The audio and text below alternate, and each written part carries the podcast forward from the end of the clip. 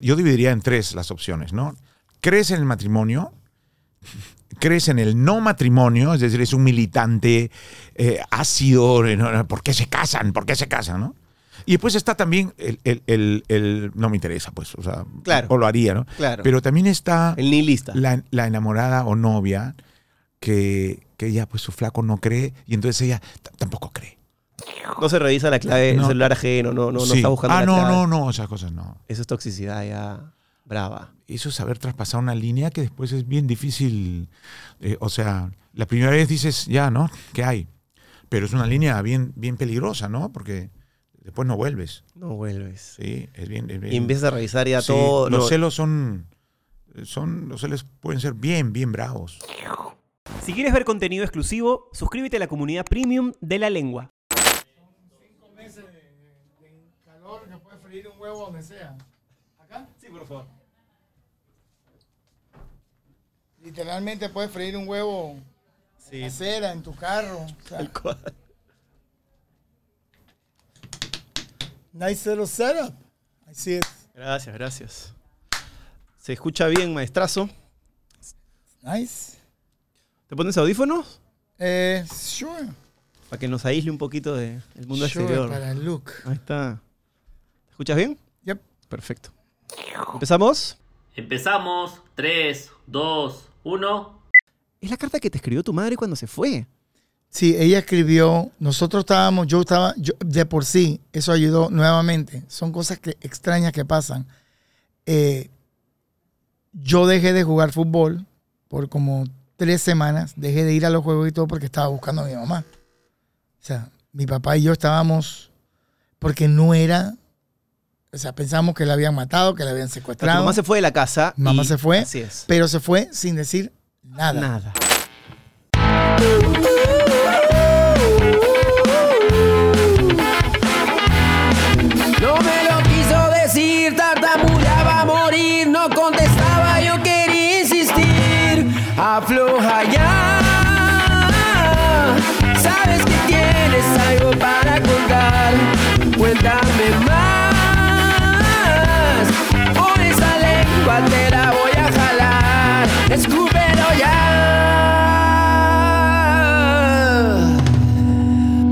Esto es La Lengua. Auspiciado por Cambista, la casa de cambio digital que está a tu lado en cada cambio. Samsung. Pinturas Color, el poder del cambio. Centro Comercial Minca.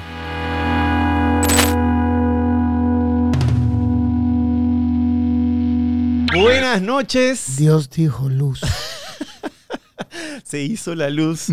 Maestro de maestros, qué honor tenerlo aquí. Está usted hablando con un mega, mega fan. ¿Cómo estás? Muchas gracias, gracias. Eh, un gusto estar acá eh, en esta nueva etapa de, de hacer este tipo de entrevistas que son muy interesantes siempre. Claro, es verdad. Este, tú sabes que cuando, cuando Alvin me dijo, oye, va a estar Roberto este, en Perú en octubre, yo estaba en Miami, donde tú Mm, vives. ¿Verdad? Sí. Venía mi hijo, por temas de salud lo tuvimos que tener allá. Y yo me quería venir en avión solamente para conversar contigo. Felizmente se está dando esta conversación. Así que muchas gracias por la, Dios sabe lo que hace Jesús. Así es, así es. Este, bueno, viene Grandes 2. Justo yo he trabajado hace poquito con Eva Young y ella estuvo en Grandes 1. Entonces le pregunté, Correcto.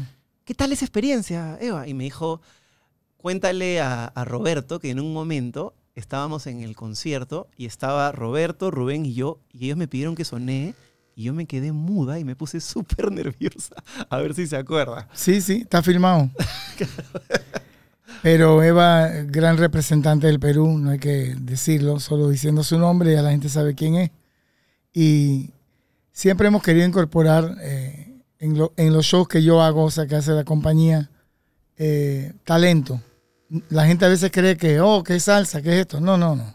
Es música. Correcto. Y la gente y el peruano tienen una educación bastante amplia sobre la música y un aprecio eh, que iguala a los otros tipos de música. Entonces tú no tienes que llevar un rockero peruano, le gusta una salsa dura.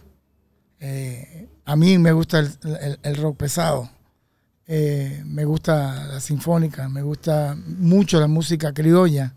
O sea, me, me gusta de todo, tengo un gusto. Y el peruano tiene ese amplio gusto también. Así que la incorporamos en el show, cayó muy, muy, muy, muy bien.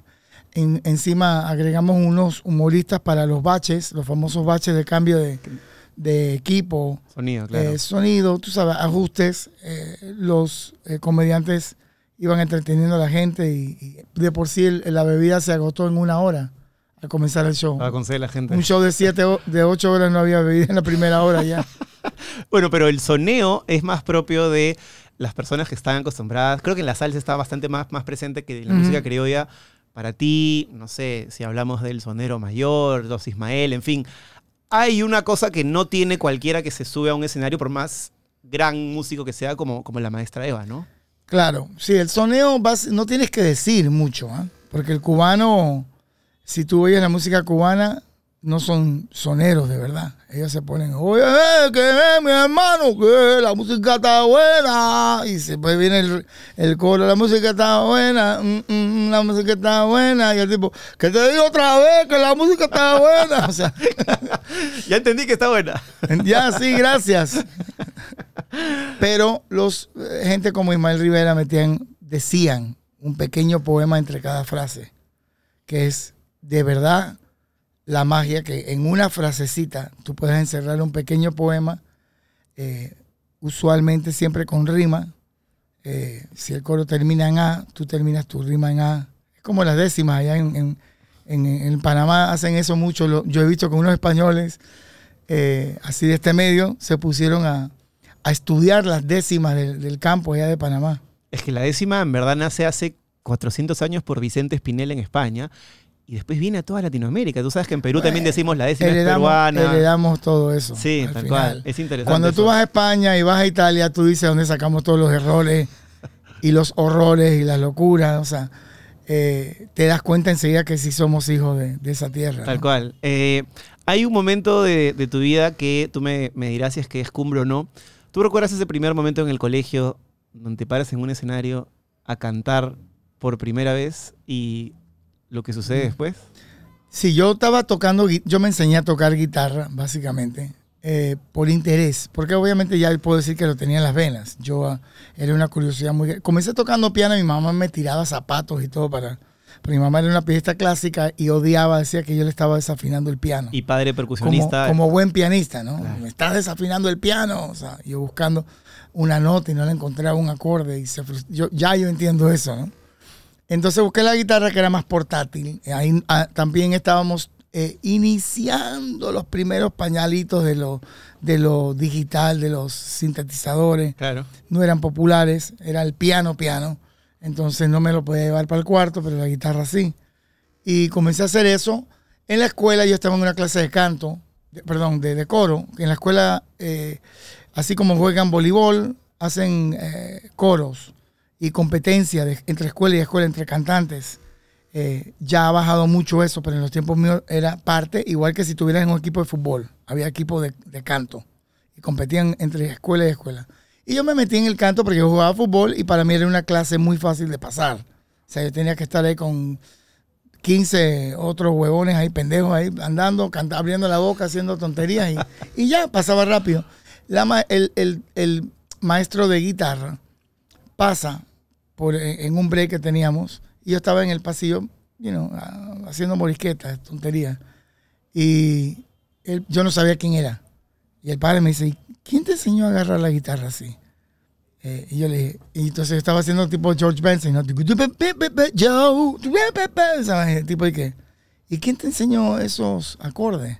Pero yo usaba muchos acordes tipo brasilero, you know, bossa nova, Bossa nova. Que son más mucho más complejos Bastante que más, sí. los básicos americanos o de pop. Y yo otra vez, yo, ¿qué tal? Y haciéndole melodía y contramelodía y toda la vaina. Y el tipo va y le cuenta a la maestra de canto, oye, tú sabes que en tu, en tu salón tú tienes un tipo que toca muy bien guitarra y, y sabe armonizar y, y ella dice, ¿quién? Porque supuestamente los que ya eran, como todo en el mundo, los futbolistas que son de que los futbolistas eh, son más creídos y Claro, claro. todas las tipas le caen encima. Tienen Y los cantantes que tocaban el piano y hacían, eran también, tenían el mismo ego.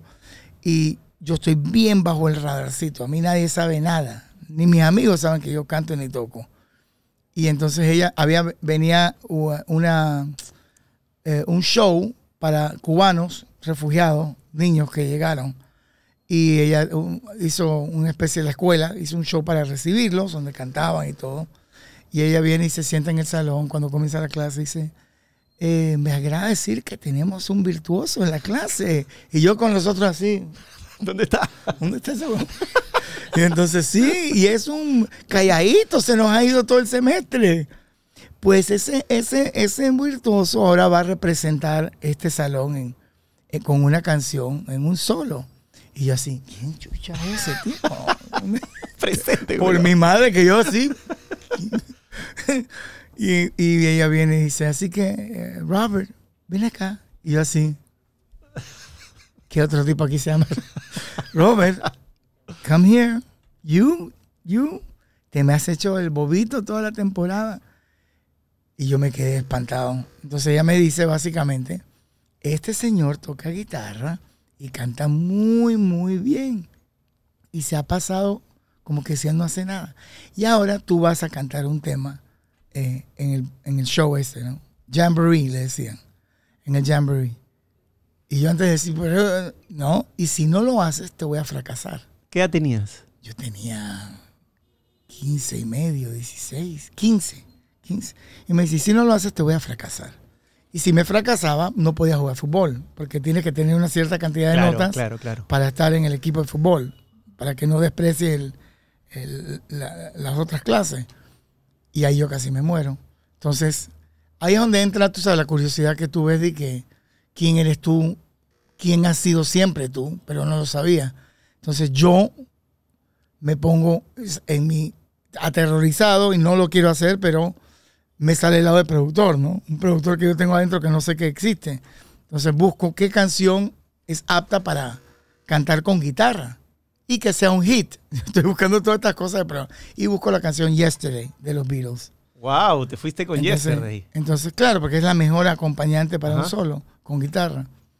Y me la enseñé, la canté. Bueno, a todo yo me estaba muriendo. Yo en mi vida había tocado para alguien. Era tu primera vez en un escenario. Primera vez, primera vez para cantarle a alguien y solo. O sea, ¡pam! La luz así, típico.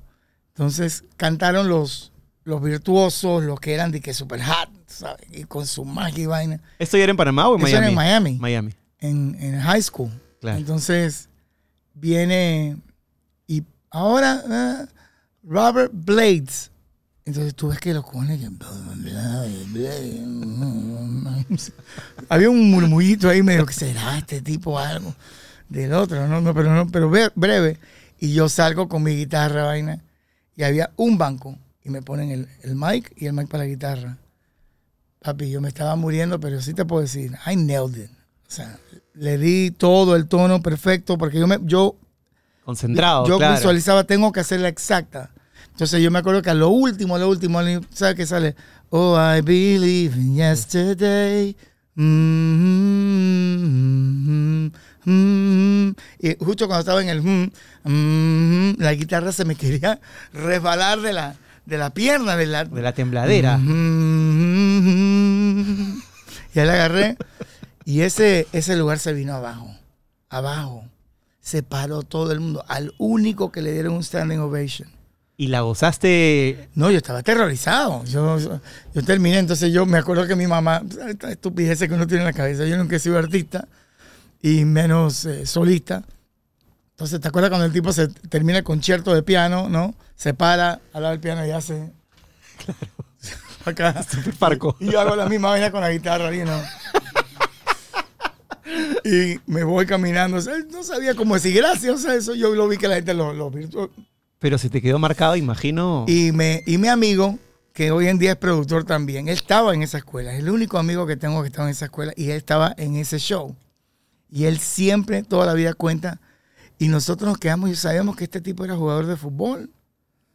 Porque era muy bueno, era el mejor de la escuela. Tengo todos los récords todavía hasta este día de goles y todo. Y, y él dice, él echa el cuento en su, inglés, en su español roto, ¿no? Y este tipo lo fui a felicitar porque era súper amigo de él. Blades, porque allá te dicen todo en, en- en secundaria es tu apellido. No es, claro, claro, usualmente no, es tu primer nombre, es tu apellido. Entonces, me viene a saludar y yo, cuando ya salgo del tarima, salgo corriendo y me voy corriendo a mi casa. No quería saber Con nada. la de- guitarra, me fui corriendo y yo ri- Entonces yo me corriendo me fui para mi casa directamente. Y cuando llegué yo me senté y yo tenía tratando de entender qué había pasado. ¿Por qué a los otros no los no le hicieron Standing eso? ovation. Right. Eh, ¿Por qué? O sea, ¿qué pasó? O sea, what happened? Y ahí, ahí lo dejé. Más- le dije a la maestra, más nunca me, vuelvo- me vuelvas a poner a hacer eso. Eh, pero esa fue mi primera vez. Eh, si no fuera por eso, bueno, por eso, por, por, por ella empujar ese, ese, ese caminito, es que inició mi, mi curiosidad o mi breve, muy ligera aceptación de que tal vez yo tenía algún talento. Claro, porque tú querías ser futbolista, Mm. aviador, y después me parece que te pegaste con el rock. Y no, yo hacía, yo escribía, estando en Estados Unidos, yo escribía eh, muchas canciones pop, muchas canciones, todavía las tengo, de todo tipo, todo tipo de género. Eh, obviamente salsa, pero sí, escribo pop. Bueno, las- terminé con el vehículo de Emilio Estefan, terminé teniendo una, una casa donde brindar este material.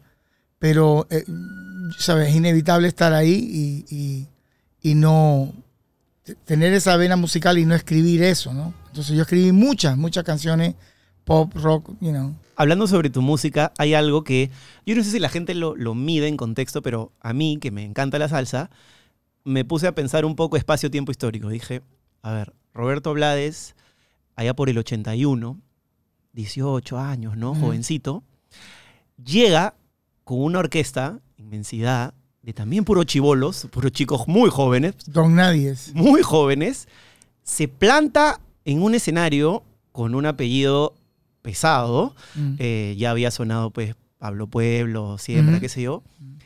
Inventa un género, en mi opinión, tú me dirás si sí, si no, la salsa romántica, y clava una canción como Ya no regreso contigo, rompiendo todos los paradigmas de la salsa que tenía que ser de este hombre macho, duro, plantado, que no llora.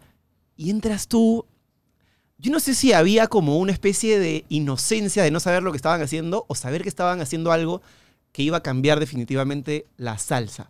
Cuéntame, por favor, qué te pasó Es en el todo, momento. es todo lo que dijiste. Eh, si no hubiésemos sido tan ignorantes, tan ingenuos como éramos, no hubiésemos hecho esa canción.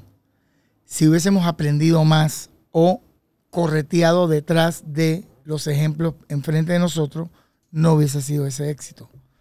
Sí había ego, sí había ese espíritu juvenil que nosotros sabemos más que tú y no nos importa lo que tú hiciste. No, te- te queremos, nos gusta, pero no nos vas a marcar nuestra forma de ser. Nosotros venimos con nuestra propia forma de ser, nuestro sonido y muy lindo lo que estás haciendo, pero esto es lo mío. Y básicamente we don't give a shit. O sea, o sea, no, no pedimos consejos, ¿tú crees que esto gustará? Acá estoy yo parado y sin polo, como decimos acá.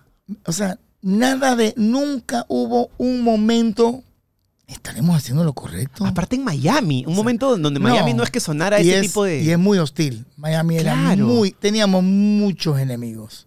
Si no decir 95% eran enemigos de nosotros. Porque lo- en Miami estaba mucho la música cubana y la charanga. Así es. especialmente la charanga, Claro, que es salsa light, you know? así es. si acaso. Entonces, eh, no teníamos eh, en los clubes establecidos por la colonia cubana, no teníamos eh, la ayuda o las oportunidades que nos daban. ¿Qué pasa? Una emisora que se llama Super Q, allá en Miami, que es la, era la más grande, eh, tiene colombiano y tiene panameño en el staff, ¿no? De ciertos turnos. Y tiene creo que un boricua también, si no, si no me equivoco. Y esa gente se enteran que hay una bandita de nobodies, de nadie, tocando en un nobody Había un hall. chico de 16 años, creo, en ¿no? un- sí, había uno de 16 años que por la altura pasaba. Es una locura, ni siquiera tenía documentos. por la altura yo entraba por la puerta de atrás porque por, eh, por creo que cuatro meses yo tenía 17 y pico. Cuando estábamos tocando ahí. Ajá. No tenemos eh, record deal, no, no tenemos Claro, un, un claro. deal de disco. Y yo entraba por la puerta de atrás y nos hacíamos los pendejos. Yo no tomaba tampoco nada. Nada, yo no tomaba ni una cerveza, nada, nada me gustaba. Agua, agua, yo era como Ronaldo, agua. ¿Necesitas cambiar dólares a soles o soles a dólares? Hazlo con Cambista de manera online y con total seguridad. Además, acompañado de su equipo siempre dispuesto a ayudar. Recuerda que con el código La Lengua obtienes un mejor tipo de cambio en tus transacciones. Solo descarga la app, regístrate y listo. Empieza a cambiar. No olvides que si tienes alguna duda, siempre están listos para ayudarte. Confiable, seguro y fácil de usar. Cambista, a tu lado en cada cambio. Gracias por estar con La Lengua. Entonces, porque quería ser futbolista y no quería, no sé, mega fit, yo no tomo nada. Y a mí, para mí el trago era una vaina, una grosería. Eh, entraba por la puerta atrás y entonces la radio descubre que hay un clubcito mierdajo en una esquina ahí, nada popular club, no, no era popular, donde hay un grupito de nobodies que está tocando una música bien buena. Entonces la gente comenzó a llegar a curiosidad, llegaban, me acuerdo, teníamos un contrato de disque de seis meses, que por eso nos metimos ahí, por eso yo lo acepté, Claro. porque era, you know, me van a pagar por gritar y brincar en una tarima. Con esto pago la luz, las cuentas, la comida. Con esto pago especialmente la gasolina, tenía un barracuda. Es eh, lindo ese carro, pero era, que era el modelo CUDA, cuatro bocas, ocho cilindros, ocho, claro. una bestia. Hoy vale como casi un millón de dólares el carro. Claro, es un clásico. Están buscando los chocados por ahí para cogerlo, para hacerlo. Yo vendí el mío en 3 mil dólares. Todavía, uno de los errores. Si hubiéramos sabido. Dios. Anyway, entonces estábamos ahí en el club y comenzamos a tener un fanbase, un, un- una gente que comenzó, y com- comenzó a llenarse el club, comenzó a llenarse el club.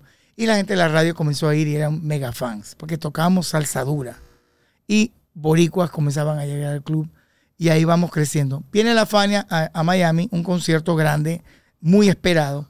Y están buqueados la Fania y dos grupos locales, los dos, que todavía me da risa como todos tenían la barba afeitadita, meticulosamente, el pelo, las cadenas de oro, una vaina abierta. El otro grupo tenía todo bamboy. Nosotros éramos de vaina, teníamos zapatos. Mal peinados. No teníamos un fashion sense, tú sabes, teníamos lo que, como llegamos. Como digamos. Y, y entonces viene a la radio y nos dice, mira, les vamos a dar media hora en este show. Les, les conseguimos media hora en este show para que hagan lo suyo. Ustedes suban y sean ustedes mismos. Y nosotros felices. Entonces, teníamos todo pantalón negro, pero no teníamos camisa de uniforme. Ah, Porque al lado de estos bestias, o sea, estos tipos con chaleco y vaina y perfumado y zapatos de charol y toda mierda. Eh, fuimos a una tienda en calle 8, era ya, era octubre, hacía frío, eh, y compramos unas camisas de verano, porque lo que alcanzaba. es invierno. Lo que estaba en oferta, y claro. eran horribles, una vaina con una vaina, un sol saliendo por aquí, una tela que picaba. Y las pero eran las únicas que tenían en baratillo. Todos pusimos nuestra platita cada uno. Si le faltaba 50 centavos al otro, se lo dábamos. Que es bonito, ¿no? Ese cuento. Claro. Entonces llegamos, subimos, tocamos, bailamos, nos tiramos al piso. La audiencia ese día era mayormente boricua, colombiana, peruana. Eso es lo que, había- eso es lo que había en ese show. Gente que va a ver Fania, salsa. Entonces terminamos y la- nos, nos- ovacionaron todo, una vaina increíble. Vienen los muchachos de la, de la radio. Te lo dije, muchachos, yo sabía que ustedes iban a gustar. Y ahí suben los, los grupos estos, el grupo Impacto, me acuerdo de que. Mamá la camilla que me va a comer, chucuchá, cuchá, cuchuca".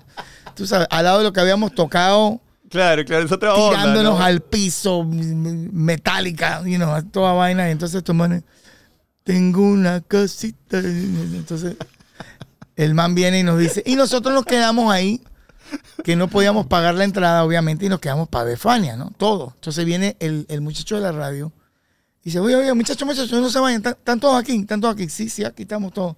Los van a volver a subir. ¿Y nosotros qué? Van a bajar estos aburridos y los van a volver a subir ustedes. Todo el mundo está diciendo que suban los muchachos otra vez.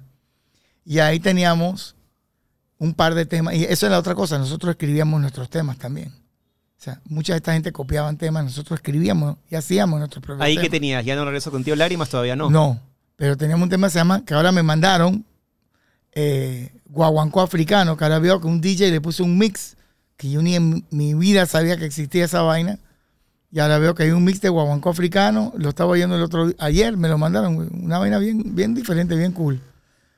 Eh, búscalo en, en- en YouTube para que lo busque. Roberto Vamos, Laves, guaguancó africano, Genial. dice bass, ah, big bass, algo así. Genial. Entonces, subimos, tocamos y ahora sí veíamos el- la silueta a lo lejos. Se veía en el, en el camerino. ¿Y quién estaba ahí? Era Fania, toda la Fania. Héctor Lavoz, Celia, No. Pacheco. Johnny Pacheco y, estaba Jerry. Jerry Masucci. ¡No! Todo el veíamos de lejos la silueta. Ellos estaban ahí en- tomando su trago. Y nosotros dijimos, aquí no vamos a sacar la mierda. y ahí bailamos y teníamos un baile que el, el- el- el que te electrocuta eh, y nos tirábamos al piso como que estábamos siendo electrocutados. Es que literalmente era tu presentación ante los dioses de la salsa. Claro, pero éramos también pelados y nos importaba un carajo. Y lo que queríamos era divertirnos y, y otra vez la gente quedó ovacionada. Tú ves a la gente como nos... Y éramos pelados y se ve que eh, la gente dirá, estos muchachos locos de mierda, ¿dónde salieron? Claro, claro. Pero coño, caen bien. Anyway, terminamos. Al día siguiente, eh, por suerte, llama, Jerry Masucci llama a la casa. No sé cómo consiguió el número. Y yo contesto, no contesta mi papá. Yo contesto. Y tú Entonces, obviamente ya sabías quién era sí, Jerry Masucci. Sí, él me dice, hello, hey Robert, uh, es Jerry Masucci. Así él habla, así él mismo hablaba. Esta cosa medio italiana, Así, judía, hey, you know, it's, uh, it's Jerry, how you doing? You know? Sí, sí. Entonces me dice, quiero contratarte para que canten. Te vimos ayer y me impresionó, me gustó mucho. Y quiero contratarte para que vengas a grabar en Nueva York con nosotros. ¿eh?". Y yo le dije, ah, chévere, le voy a decir a los muchachos. Me dice, no, no, no, no, no. Un lío. Only you. Yo tengo la mejor banda del mundo y los mejores arreglistas. I don't need them. Claro, yo quiero tu voz. Entonces yo me quedo callado y yo le digo, sí, pero tenemos nuestro sonido. Tenemos un sonido. Él siendo americano, que se lo cuento a todo el mundo, porque yo conozco el ambiente. Si hubiese sido un latino, me discute y no lo acepta. Un americano respeta esa palabra de el sonido. Los Beatles tienen su sonido. Los Eagles tienen un sonido. Boston, los grupos Boston. Entonces, la descendencia es americana de él. Él entendió que tenemos una firma, así como la tiene Gran Combo, la tiene la Sonora Ponceña. Tú escuchas enseguida y tú dices, esto es Sonora Ponceña. Entonces él dijo, ok, yo puedo respetar eso, me lo dijo en inglés. Ok, dile a los muchachos que también vienen, ¿qué carajo le vale? Si somos unos pendejos, eso nos va a conseguir casi gratis. Entonces yo llamo a todos los chicos y le digo, oye, no, me llamó Jerry, ¿tú qué? Ve, Sí, dice que vamos a un contrato, vamos con un abogado, buscamos un abogado de tres centavos en una esquina. A no ver, es qué una- a ver qué Tú sabes que la vaina está mal cuando el tipo viene para Miami para ya negociar el contrato. eh, estamos todos así en el cuarto y el abogado dice que representándonos. Y viene el, el- Jerry y le dice, déjame hablar yo solo con el abogado. Y nos sacan del cuarto a nosotros y se quedan ellos dos. Y después nos vuelven a meter y ok, we have a deal, podemos firmar. O sea, Se lo almorzó, pero como quiso. le habrá dicho, oye, yo te doy 3 mil dólares. Y no me jodas. Firma acá. Y, ¿sabes? Nosotros no sabemos, yo qué chucha voy a saber. Ni, ni los otros dos que eran mayor que yo. Pero imagino que además en ese momento no estabas tan por el dinero, sino por la experiencia de vida, Claro, ¿no? mira, papi, ganar lo que eh, nosotros repartimos, los cuatro, eh, hicimos la, la banda, dueños de la banda, y entre los cuatro no- nos repartimos el cheque. Y cobrar ese cheque en ese tiempo creo que era eh, como 3 mil dólares para mí. Para, o sea, eran 3 mil, 3 mil, 3 mil, 3 mil. Pero los 80 de la plata, ¿no? Claro, era, eso eh, era 12 mil, 15 mil dólares. Claro, claro. Entonces yo estaba, ya yo hice el año. Si yo cortaba ayer el pasto y iba, mi plan era trabajar en McDonald's, eh, porque McDonald's me gustaba y yo me voy a alimentar con McDonald's. Es- ya tenía todo solucionado y tengo plata para gasolina y tengo plata para Increíble. ir reuniendo. Ese es mi gran plan de la vida. Y, y cuando llegas a la Fania, yo imagino que, no sé si tú eras consciente un poco más de quiénes tenías al lado, porque claro, después Héctor Lavoe, un cantante, pues, bueno, el cantante de los cantantes, incluso siento que, tú me dirás si estoy equivocado o no, pero estaba Juanito Alimaño, estaba Pedro Navaja y tú haces El Malo. Yo siento que esa canción, tú me dirás si no, la haces para Héctor Lavoe. O, o tiene, todo Sí. ese, tiene todo ese sello. Ujú. Yo la hago en el tono de él y todo. Eh, y escribí ese tema, lo guardé, se lo iba a enseñar a Héctor eh, y Héctor se tira del edificio. El tema queda básicamente dormido. Estaba grabando un disco y yo dije, eh, yo no veía posibilidad que Héctor volviera a grabar. Y yo dije, ¿sabes qué? Déjame incorporar el tema. Encima No lo canto como yo, lo canto un poco mañoso como Héctor. Yo soy el malo. Ahí medio ¿sabes? nasal, ¿no? Claro. Sí, entonces lo hago así, you know, como un homage. Como un homenaje, así es. Entonces lo grabo, pasa el tiempo, no pasa nada. O sea, el disco ese, eh, que es curioso la historia de ese disco, eh, el disco eh, técnicamente eh, fracasa porque metí temas muy heavy. Tempestad. Metí tempestad, metí. ¿Qué tempestad habla? Si lo pones ahora, se te paran los pelos porque comienza a hablar de todo lo que está pasando ahora. Es que es un disco adelantado a su tiempo. Muy adelantado. Y aparte tú, la foto de la portada contigo es... es- Rompe todas las barreras. Es como yo, yo, es como que estuviera ahí, no sé. Bon Jovi. Sí, claro, un rockero metalero. Vayan a, a- a Google, no sé, busquen ¿Sabes que ese disco entre, entre los, entre los eh, coleccionistas, ese es uno de los discos Es que es una rareza. de- de- deben de tener, porque como no vendió mucho, es extremadamente raro conseguirlo. Y ahí te habla de cosas de drogadicción, de lo que Te va a en de el todo, de mundo, guerra. guerra. Así es. De las apuñaladas en la espalda, de la sociedad, cómo se comporta y de lo que viene. Estabas Y oscuro en ese y esa habla, etapa, ¿o no? No, yo simplemente eh, había escrito eso entre todas las otras canciones eh, y vi como que ese mensaje se debería decir para ir despertando. Y habla de, se llama tempestad porque es una tormenta que se va acercando. Tú estás viendo los truenos, estás viendo las nubes grises, estás viendo que se está oscureciendo y estás andando por la calle sin paraguas. O sea, tú, estás tranquilo todo el día feliz. Entonces, ese disco lo hago, no pasa nada, técnicamente no pasa nada, pero hay dos temas, te- bueno, hay tres temas. En Perú pega María, el tema María. Pega en Colombia también María, pero pega underground, por debajo. Y pega muy underground eh, a los narcos, les gusta un tema que se llama Selva de Cemento Así es. que habla sobre la ciudad y que tú sabes, vivir en el extranjero no es lo mismo- que estar en tu casa. Y me imagino que por eso les, les apetece, les pegó, no sé, les dio sentimiento. Y me- a mí me han contratado muchas veces en fiestas de, de gente que, que son, solo van cuatro, una vez así, eh, y tengo que cantar ese tema. Creo que Chespirito decía, yo no me fijo en quién me contrata, yo voy, cumplo mi contrato, cumplo como, como artista. Y claro, uno no puede estar buscando toda la hoja de vida de la persona, pero al final uno no se entera Espérate, quién es. American Airlines no le pregunta a nadie dónde sacó el dinero para Así es, comprar el boleto. exactamente.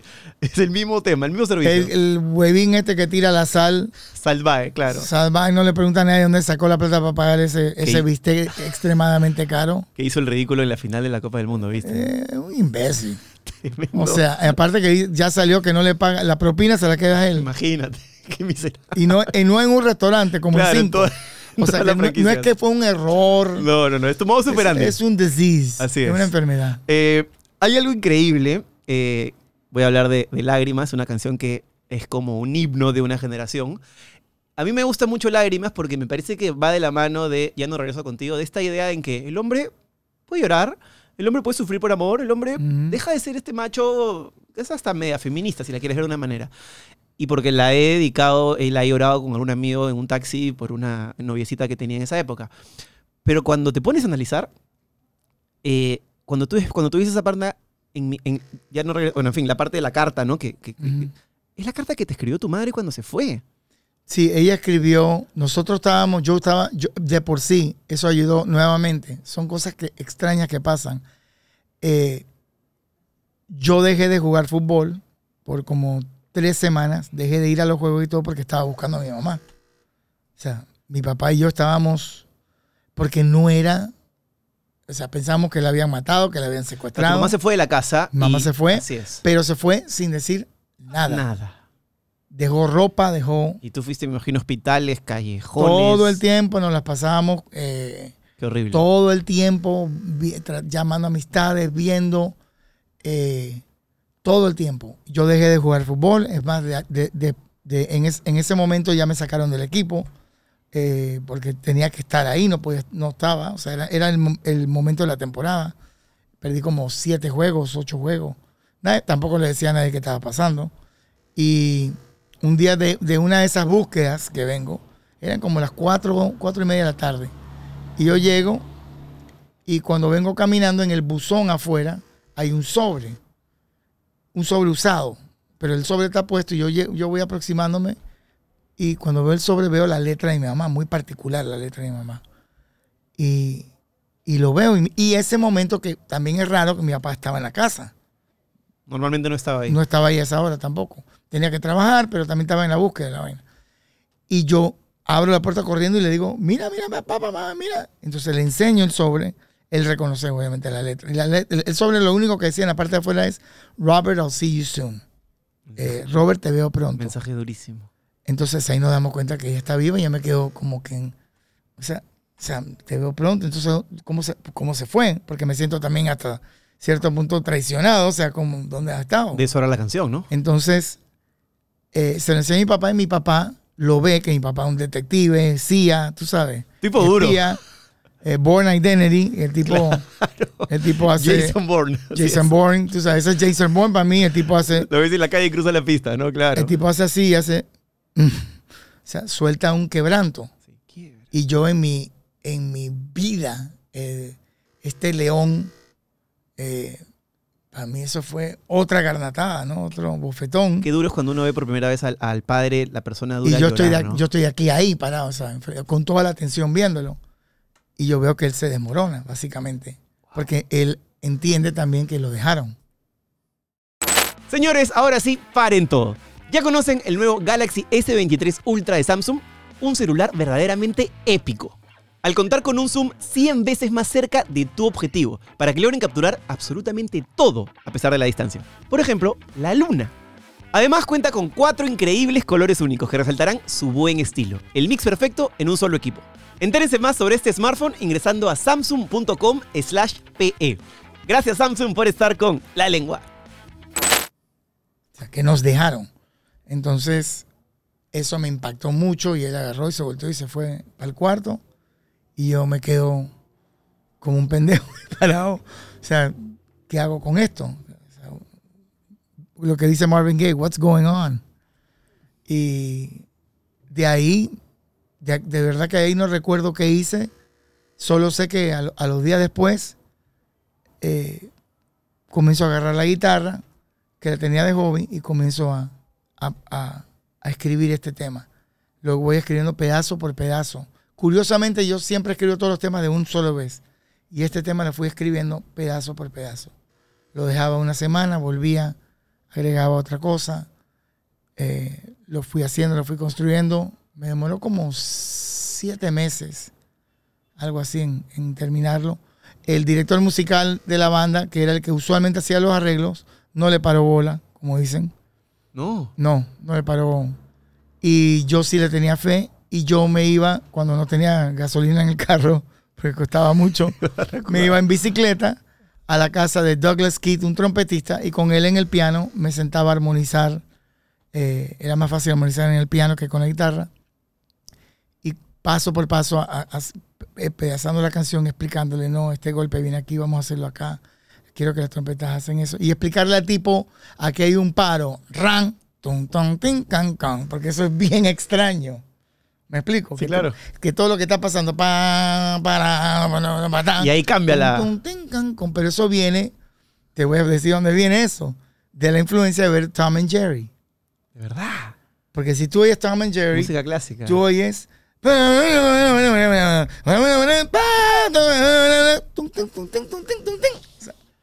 Y eso hace que el espectador siga ahí.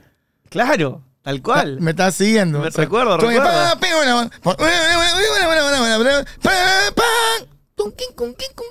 Entonces yo hice todo un momento eh, orquestral, un crescendo enorme, ran, con, con. pero es una burla, es un, es un homage nuevamente a eso, son las influencias que yo tengo.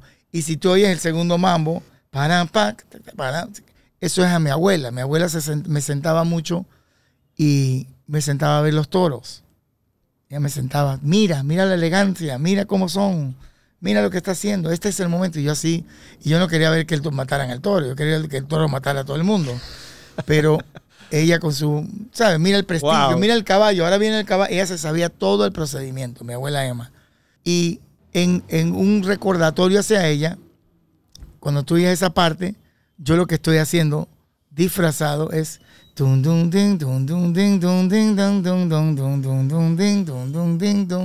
porque estoy toron tin, toron tin, toron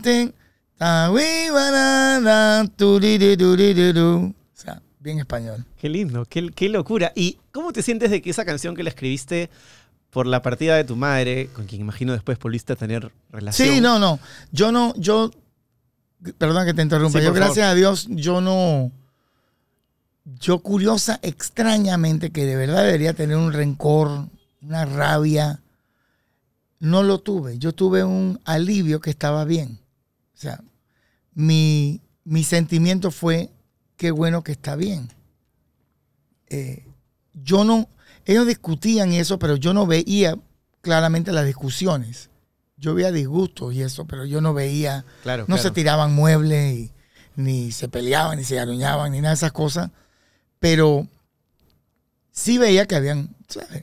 Eh, discusiones normales, pero nada así tan, tan fuerte. ¿Y, y cómo sientes que una generación la tomó como la canción de, de mi novia? O sea, es una canción de... Yo no desam- entiendo eso. Eso es rarísimo, porque dice... Es que, bueno, uno, uno si aplica ciertos versos es... Siento dolor, siento traición porque tú a mí me Es, una, engañas. es una Claro, canción de traición. Pero es que eso es... En el taxi yo te juro que he Oye, con esa mundo, canción por la ex que tenía a en mí ese todo el mundo me dice, conocí a mi esposa con esta canción. ¿Qué O sea, tiene- yo así, ¿Y qué ¿really? tiene que ver? Claro. ¿Y se odian? O sea, es la vaina más extraña. Yo entiendo el que me diga, yo sufrí y yo, esta canción. Entonces, tú ves en el lado del, del coro, hay un twist, que es el lado juvenil, el lado positivo. Buscaré a otro. Así es. O sea, voy a levantarme. Pero tú te referías a buscar, o sea, literalmente decías, buscaré a otra madre. No, no, no, otra pareja. Ah. Ahí ya entra, entra el lado de Quincy Jones mío. ok, de- de comercialización y de optimismo mío, de darle un, un, un por qué, no me voy a quedar derrotado, Voy a buscar. esto claro. no queda aquí, sufrí, quedé apachurrado, pero aquí me levanto y Y sabías que así la pegabas. Porque además, Y- otra cosa de esa canción es que tiene más de seis minutos, seis minutos casi Sí. 50, casi siete. mira, gracias a Rubén, ¿Cómo la ponían en las radios? Es una locura. eso es, es muy buen punto, muy, muy poca gente ha tocado ese punto, casi nadie. La razón que ese tema es un éxito es por Pedro Navaja, directamente. El, el único precedente de una canción tan El larga, tan único- exitosa. Pedro Navaja es 7 minutos, creo que 11 segundos. Así es. Algo así. Lágrima es como seis minutos, no sé qué vaina. Como 48 hoy día que ahí. contaba. Entonces, Fania, igual que Pedro Navaja, comenzaron a, a- a pensar en cortar el segundo mambo de la canción. O quitar el primero, porque el primero es muy bueno, ¿eh? pero vamos a quitar el segundo. Entonces, después no, pero el segundo es muy agresivo. No se puede cercenar Y eso. vamos a poner, el, vamos a poner, entonces quita el primero y, y deja el segundo. Pero también, como fue grabado en los muy buenos tiempos de antes, live, el músico De una. com- comienza de una velocidad y termina en otra velocidad por la misma emoción de la, de la agresividad con que está interpretando su instrumento. Y si un músico la caga, le cae el palo ahí duro. Claro, entonces, ¿qué pasa? El timing del inicio de la canción es muy diferente al timing de la, del final. Entonces, tú no puedes cortar aquí y pegar acá porque va... ta, ta, ta, ta, No queda, o sea, exactamente. entonces, trataron, trataron, trataron y la, lo- la lógica de ellos fue, oye, ¿sabes qué, brother? Si Pedro Navaja pegó con siete minutos y esta canción está tan buena, está bien buena, vamos a darle play. Claro, si le dieron al hermano, ¿por qué no al que sigue? Como si tú dijiste, rompe. ya está el precedente. Así es. Entonces dirán, estos desgraciados sí tocan canciones largas, ¿no?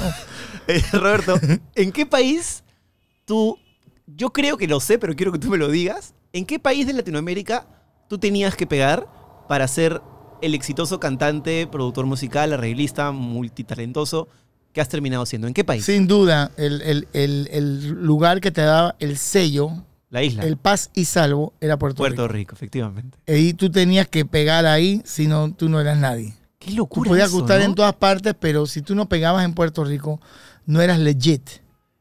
No eras legítimo. Eso- eso- no tenías el sello. ¿Y eso por qué? ¿Por el gran combo? ¿Por, Eso por era qué? porque Puerto Rico era el lugar donde salía ya toda, o sea, aparte de Nueva York, en Puerto Rico, ac- acuérdate esto, el dominio puertorriqueño siempre ha sido grande porque muchos puertorriqueños migraron a Nueva York. Nueva York, así es. Entonces, perdonaban esto era una vaina como de Lord of the Rings, una vaina así. Perdonaban al boricua nacido en Nueva York, entonces le ponen New Yorkican. Entonces, no, no, podemos escuchar eso porque él es, él es boricua. Ah, sí, sí, él es boricua. Él- el papá nació en Ponce. él- entonces, ah, ok, ok, vamos a darle un pase. Ok, el tipo puede pasar por muchos años. Los boricuas pensaban que Rubén era puertorriqueño y me lo discutían. De verdad. Sí, señor. Por muchos años. Bueno, Panamá y Puerto Rico han compartido No, obviamente. Y, y Panamá, Puerto Rico, Perú, Cuba encima. todo. Colombia. Todos estos lugares. eh, y hay un, hay un buen bond entre Panamá y. Puerto Rico.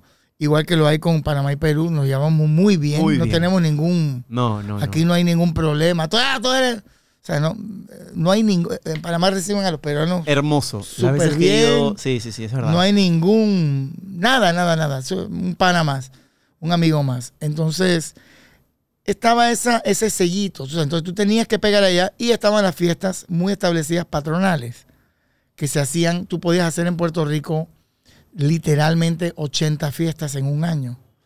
Entonces, Rubén, gran parte de su fortuna inicial, que a él no le gusta que hablen de plata, pero yo te lo voy a decir, su fortuna inicial, que lo estableció, que lo ayuda a, a decir no a ciertas presentaciones o ciertas cosas, que es el poder económico. Claro. Él hizo muchas, muchas, muchas fiestas. Digo, obviamente gracias por su, su talento, su- sus canciones, sus éxitos. Eh, él hacía mucho, se la pasaba en Puerto Rico tocando.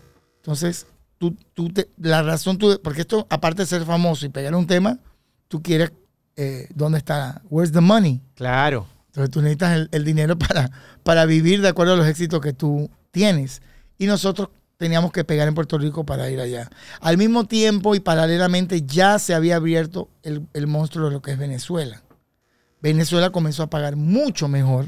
¿Ya era, era la época pre-Chávez o ya la época Chávez? No, no, no, no. Chávez no existía ni Ah, en el pensamiento de un Mucho peo. antes, claro. O sea, nada. Entonces, mucho antes. Mucho, mucho antes.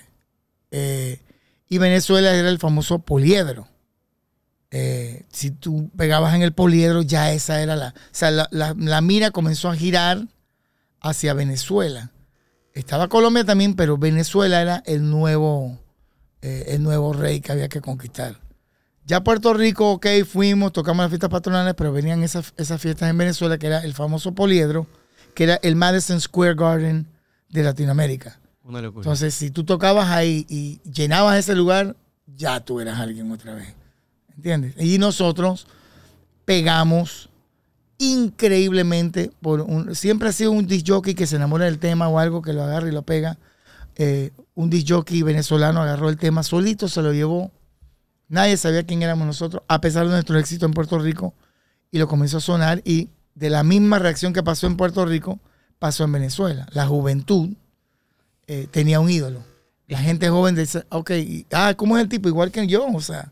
Es que en esa época era mucho más difícil viralizarse, si quieres, ¿no? Había que viralizarse por radio, o sea, no era que ya te, te mando una canción digitalmente y la escuchas allá, había que llevar el cassette, imagino que tú has grabado muchísimo en cassette.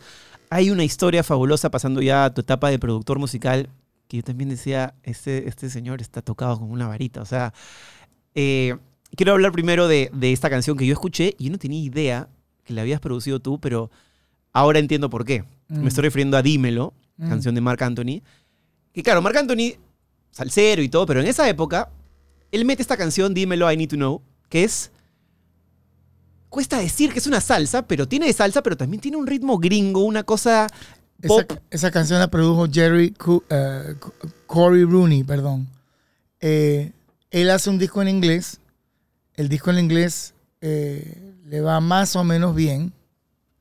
Más o menos. Y la compañía decide que necesitan ayuda hispana. Entonces llegan al estudio con Emilio Estefan, eh, cual yo era productor y uno de los principales ahí. Y nos sientan y nos dicen, oye, tenemos este problema, hay, hay un tema que se llama I Need to Know, hay que modificarlo, hay que hacerle esto, hay que hacerle esto, vamos a ver qué hacemos con este tema. Y yo me acuerdo que me iba para Disney World con mis hijas. Yo nunca tenía un break y había planeado un viaje con los ahorros y todo, un mega viaje a Disney World. Y me dan esta tarea, Emilio me la da y yo siempre le di, el mío se portó siempre muy, muy bien conmigo. Y yo siempre le prometí que iba a hacer lo mismo con él y me da esta tarea faltando un día y medio para mi viaje. Y producir un tema de cero a, a donde va Para es, es semanitas, cuestión ¿no? de, de una semana mínimo. Mínimo, claro. Entonces llamo a Angie Chirino, llamo al arsenal de mi, que tenía a mi disposición, llamo a, Sal Cuevas, a Terry Mulet, que toca trompeta y trombón, y nos sentamos todos, pim, pam, pum, pam, a ejecutar la canción, a darle la vuelta, a darle la vuelta, a bla, y la termino, me metí casi 48 horas en- en el estudio, sin parar. Y más, me vinieron a buscar para el viaje a Disney cuando ni me fui para la casa. O sea, me, hicieron mi La maleta, maleta. me la hicieron allá y me vinieron mis hijas a buscarme eh, con mi esposa en ese momento eh, y un par de amistades, dos carros, una caravana. Y esperaron media hora más, que yo estaba terminando nada más de, de saber que estaba todo bien. Yo se la canto a, a Mark para que él no, no la cantara ID out, tú sabes, Claro, o dijera claro, algo claro. todo así raro. Métele su Las cosa til- latina. No, las tildes y todo. Y se la mando con todos los coros y todo ya hecho. Me subo al carro y digo, me van a manejar y yo me quedo dormido. Son, eran, como íbamos despacio, eran tres horas y media. A las dos horas más o menos me levanto eh, y llamo al estudio y le digo, hey, eh, cuando sepan algo, si fue aprobado o no esto, ¿no? Me, me avisan, aprobado. La está grabando ahora mismo el tipo. O sea, Emilio está recontra feliz contigo. Dice que tú eres un monstruo, que tú eres un bravo. Y fue un palazo esa canción. Y además. fue un balazo y levantó el disco, levantó el proyecto. ¿Qué pasa? Que después de esa canción, regreso a mi viaje de Disney, pasa un mes y medio, y estoy haciendo en ese tiempo produciendo a Talía y Alejandro Fernández. Yo parecía un doctor, mi, mi mujer me decía que yo parecía un doctor, me iba, porque son cinco cuartos en, el, en Crescent Moon, que así se llama el estudio. Y yo me iba de cuarto en cuarto. A ver, ¿cómo estamos aquí? A ver, presión, vaina. ¿qué falta? El Arregla aquí, internista de la acá, noche. quita acá. Entonces, te están llamando en el cuarto 5. Sí, ya voy. Eh, arréglame esto, quítame esto y ya yo vengo en 20 minutos, regreso para acá. Pero comienza con eso, ya voy. ¿Qué pasó acá? O sea, y así me iba entre cuarto y Tu cuarto. oído se desdoblaba. Yo me volví loco. Yo ahí me envejecí. Pero bien. Entonces, me llaman y me dicen, Mark quiere otro tema del mismo disco. Quiere que, hay que jugar con este tema. Eh, eh, you Sang to Me, se llama. Entonces, hay que trabajar este tema. Yo, ok, ¿cuánto tiempo tengo? "No, Tienes un día. Ya te hiciste un mal precedente. Yo sí que. Entonces yo agarro a dos muchachos y lo siento. No, me dijeron dos días tienes, sí, dos días. Que no es nada tampoco Claro. cuando estás haciendo todo esto. Yo agarro a dos muchachos y, se lo doy. Mira, a esto, a, a ataca aquí, yo voy a atacar acá. Me lo pasas y yo hago el review. Yo soy como el master editor, el editor master, ¿no? Así es. Y yo arreglo aquí, quito acá, pongo acá. Cuando me lo traen, me acuerdo que fui a mi casa a comer, porque me encanta la comida de casa. Eh, me siento a comerme mi comida, a disfrutar mi- una horita que tengo para comer en mi casa. Y me enseñan lo que hicieron y es una mierda. No. Una absoluta porquería. Y me da una fucking emputazón. Oh, y agarro y ya, ya. Entonces me ponen la comida para llevar. De lo que comí, casi nada. Y agarro y en la mesa, en la, todavía tengo la misma mesa, de donde me estaba comiendo, me siento a escribir, a escribir, a escribir, a escribir, a escribir, a quitar, pon aquí, acá, arregla aquí, pon esta vaina acá, el coro acá, ta, ta, ta, ta, pa. Pan. Llamo al estudio porque me dicen, ya está lista, está el ingeniero aquí esperándote para hacerla.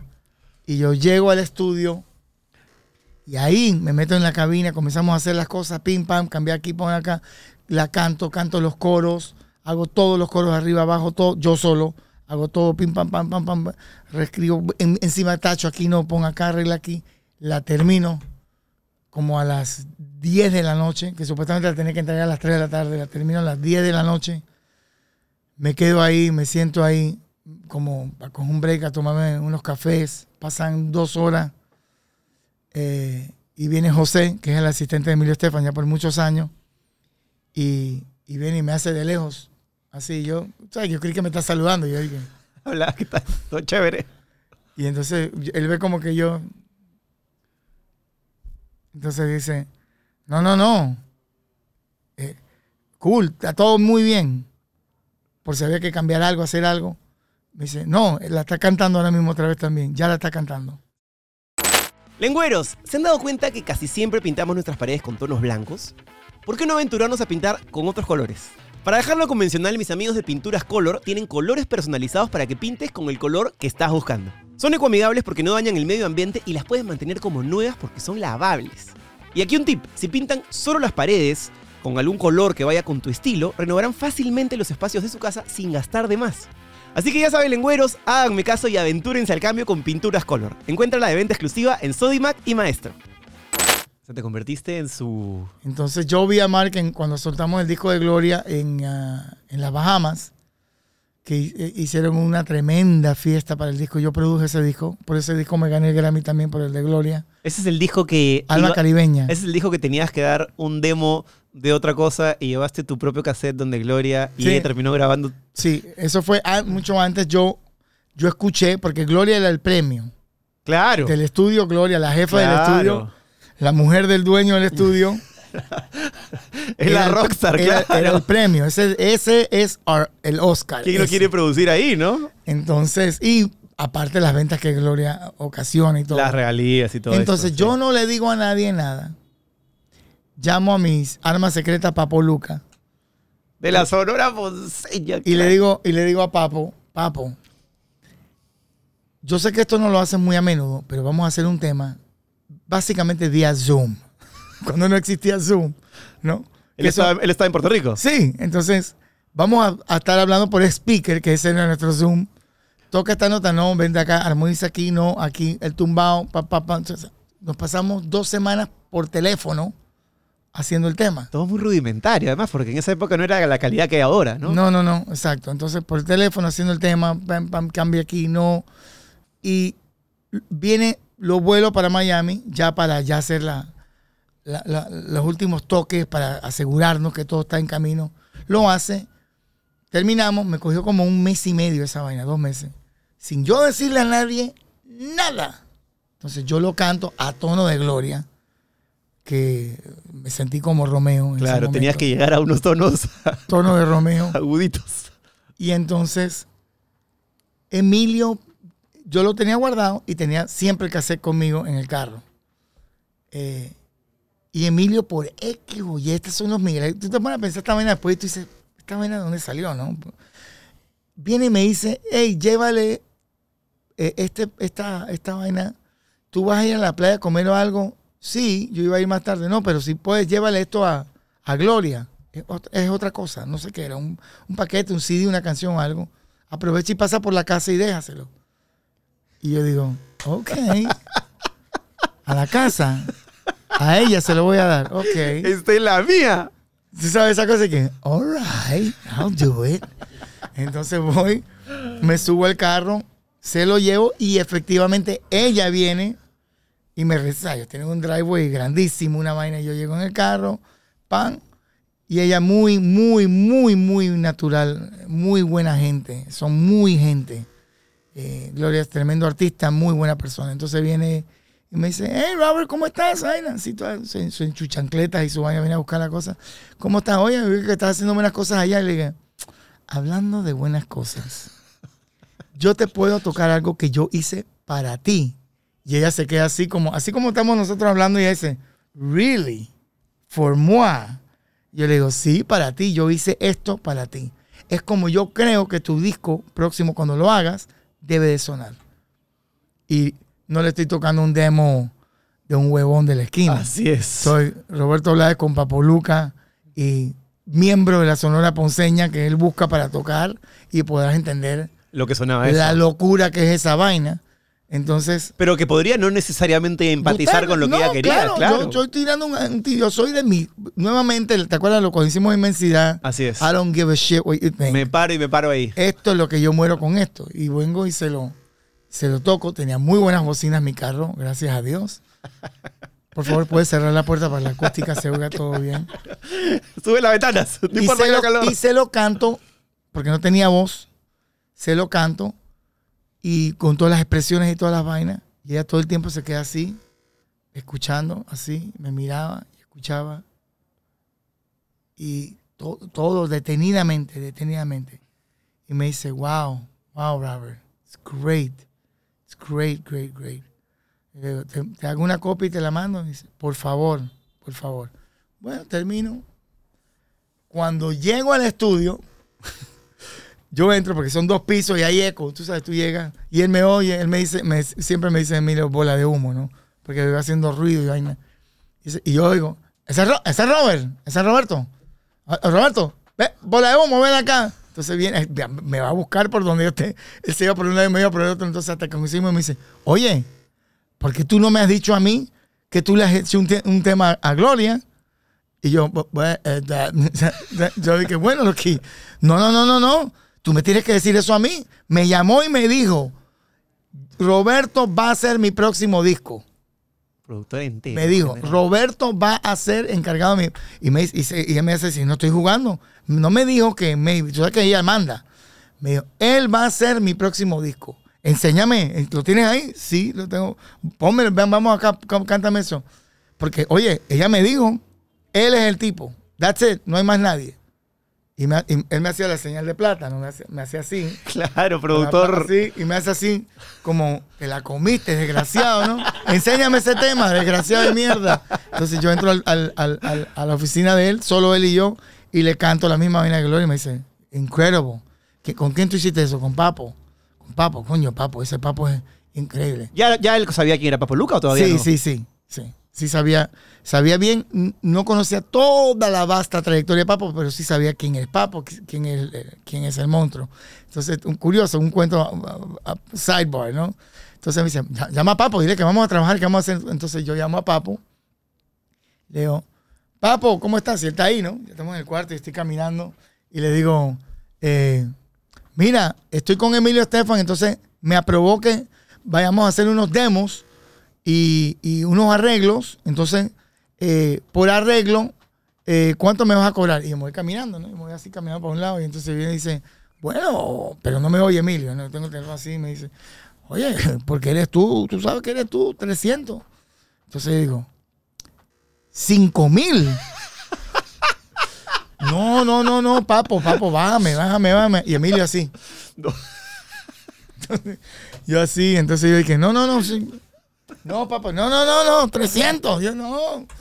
No, bien, vamos a hacer una, es que vas a hacer muchos muchos arreglos, sí, es que vamos a hacer muchos arreglos, ¿no? Y porque el estudio, Sideboard, ¿no? Otra vez, es americano, básicamente, esa producción. Claro, y están y ellos acostumbrados a otro tienen presupuesto. un presupuesto Así muy es. alto. Y yo no voy a matar a mi amigo con una porquería. Y eso habla de ti espectacular, porque Entonces- otro pensaría, Yo le digo, ok, papo, papo, tres mil. Déjamelo en tres mil. Y él se, hay, un se silencio, risa, hay ¿no? un silencio y tú oyes. ah, ok. Haciendo la de chinchilla acá. Oh, oh, ok. Tres mil, tres mil. Tres mil por, a- por arreglo, ojo. Está bien. Ok, ok, ok. Espérate, te voy a poner speaker. Ya sabes, tres mil por arreglo y no me lo muevas, que tú eres mi brother. Mira, eh, hola, papo, ¿cómo estás, Emilio, Estefan? Pa, pa, pa, pa. Eh, hola, Emilio, sí, bueno, vamos a trabajar, vamos a hacer muchas canciones. No, un honor. Ya le dije a Robert que te vuelve para acá la semana que viene. Sí, sí, le voy a traer, pa, pa, pa, pa, pa. Y ahí Papo hizo un cojonal de arreglos. Y además que eso habla de tu don de gente, porque claro, tú latino, pero viviendo en este espacio norteamericano hace tanto tiempo, entiendes perfectamente lo que pasa aquí en el lado gringo y sabes que la, la materia prima que tenemos aquí en este otro lado del mundo, más abajito los latinos, es brutal. Pero claro, ellos están acostumbrados a trabajar por menos presupuestos, a que les regateen y todo. En cambio tú elevaste esa valla por tu Claro, amigo. Porque yo sé, yo vivo en el estudio, yo sé lo que le pagan a un arreglista normal. Entonces, al lado de eso, yo no voy a. o sea, no es- la plata no es para mí. Claro, es pentera para él. Es para él entera. O sea, es como American Airlines. Si me cobra 300 dólares o, o 500 dólares, no, no es para mí. No, pues. Entonces, igualmente yo contrato a Sal Cuevas, un ejemplo. Sal Cuevas viene en un Bajista, ¿no? es un, eh, los mejores del monstruo. mundo, creo, ¿no? El mejor, para mí, el mejor de todo el mundo eh, en el tema de lo que es la salsa y en, y en bajo general. Entonces Sal, un tipo muy meticuloso, ¿no? muy cabreado, ya no le gusta mucho tocar con latinos y no, porque siempre faltan, no llegan a la hora eh, y se lo merece, es un monstruo. Y conmigo siempre le gustó trabajar. Entonces yo recluto a Sal y él cree que le vamos a pagar cash, tú sabes, por un demo y que va a ser 100 dólares, 150 dólares. Y yo le digo, eh, al final, ¿no? Acortando, le digo, no, eh, el cheque te va a... ¿Cheque? Y tú sabes que con el latino cheque tú me vas a No. dar un cheque. Uno tiene que ir al banco a cobrar un papel a cambio de algo. No, y a ver si nos rebota. Así es. Entonces, ellos quieren el cash para pagar su gasolina. Y me tuve que sentar con él como por 15 minutos a explicarle. Escúchame, Vas a ganar mucho más. no estás viendo, estás viendo el árbol y no el bosque. La big picture. Eh, tú vas a venir aquí, hay como 5 demos más y no son 100 dólares, son 300 dólares que te vas a ganar por demo. Ahora mismo tienes un cheque por demo. Como tú vas a estar aquí viniendo, tú piensas que en 7 a 10 días este cheque lo cobras y ahí te van a seguir llegando los otros. Entonces tú vas a tener un- un- una catarata de cheques que te van a ir llegando porque vas a seguir viniendo. Y que uno sepa que tú sigues, que uno puede contar contigo, pues no hay problema. Tú tenías un olfato para el dinero Entonces, y para el. él se queda así y dice, ok, ok, Bobby, ok, está bien. All right, all right, pero que no me rebote ese fucking cheque. No te preocupes, Emilia Estefan no te va a rebotar ningún cheque. Claro. Y como al año, dos años, me acuerdo que él me dice, estábamos así, cogiendo un coffee break ahí en medio de, de un invento que estábamos haciendo. Me dice, se echa a reír. ¿Te acuerdas cuando me emputé que me diste un cheque la primera, coño? Y él se comienza a reír solo. Coño, de- es que. Y entonces me hacía de high five, de verdad, coño, no entendía, pero es que tú sabes cómo era eso antes, pero wow, man. Thanks. Nunca te dije thanks. Thanks, bro. Decía thanks porque siempre hacían un income, Claro. como debería ser. Tal cual, como debería ser. Eh, hay una faceta de ti, creo que es eh, poco conocida, tal vez que me parece muy interesante. Eh, bueno, vives en Miami. Tu pareja actual es peruana. Sí, La gente, yo no sé si lo saben, Rosa, ¿verdad? sí. Cuéntame cómo se conocieron y, y cómo así nació el amor. Ajá. Yo, novia seria después de mi divorcio, eh, no tuve. A mí me gusta andar solo. Yo siempre se lo digo a la gente, eh, tienes que aprender a andar solo para que valorice con quien tú andas. Es mi opinión. Eh, yo disfruto mi tiempo solo, yo no necesito estar agarradito de la mano con nadie. Eh, sí es chévere tenerlo, pero no forzado nunca y no me gusta el- la- las peleas y el desamor. Tú sabes las vainas que van con eso. Y menos en la industria donde yo ando. Que siempre van a haber mujeres guapas que te van a llamar, te van a mandar fotos desnudas, van a ver, va a haber de todo eso. Aunque tú no ni lo pidas ni nada, te llega. Entonces yo estaba en un bar cerca de la casa.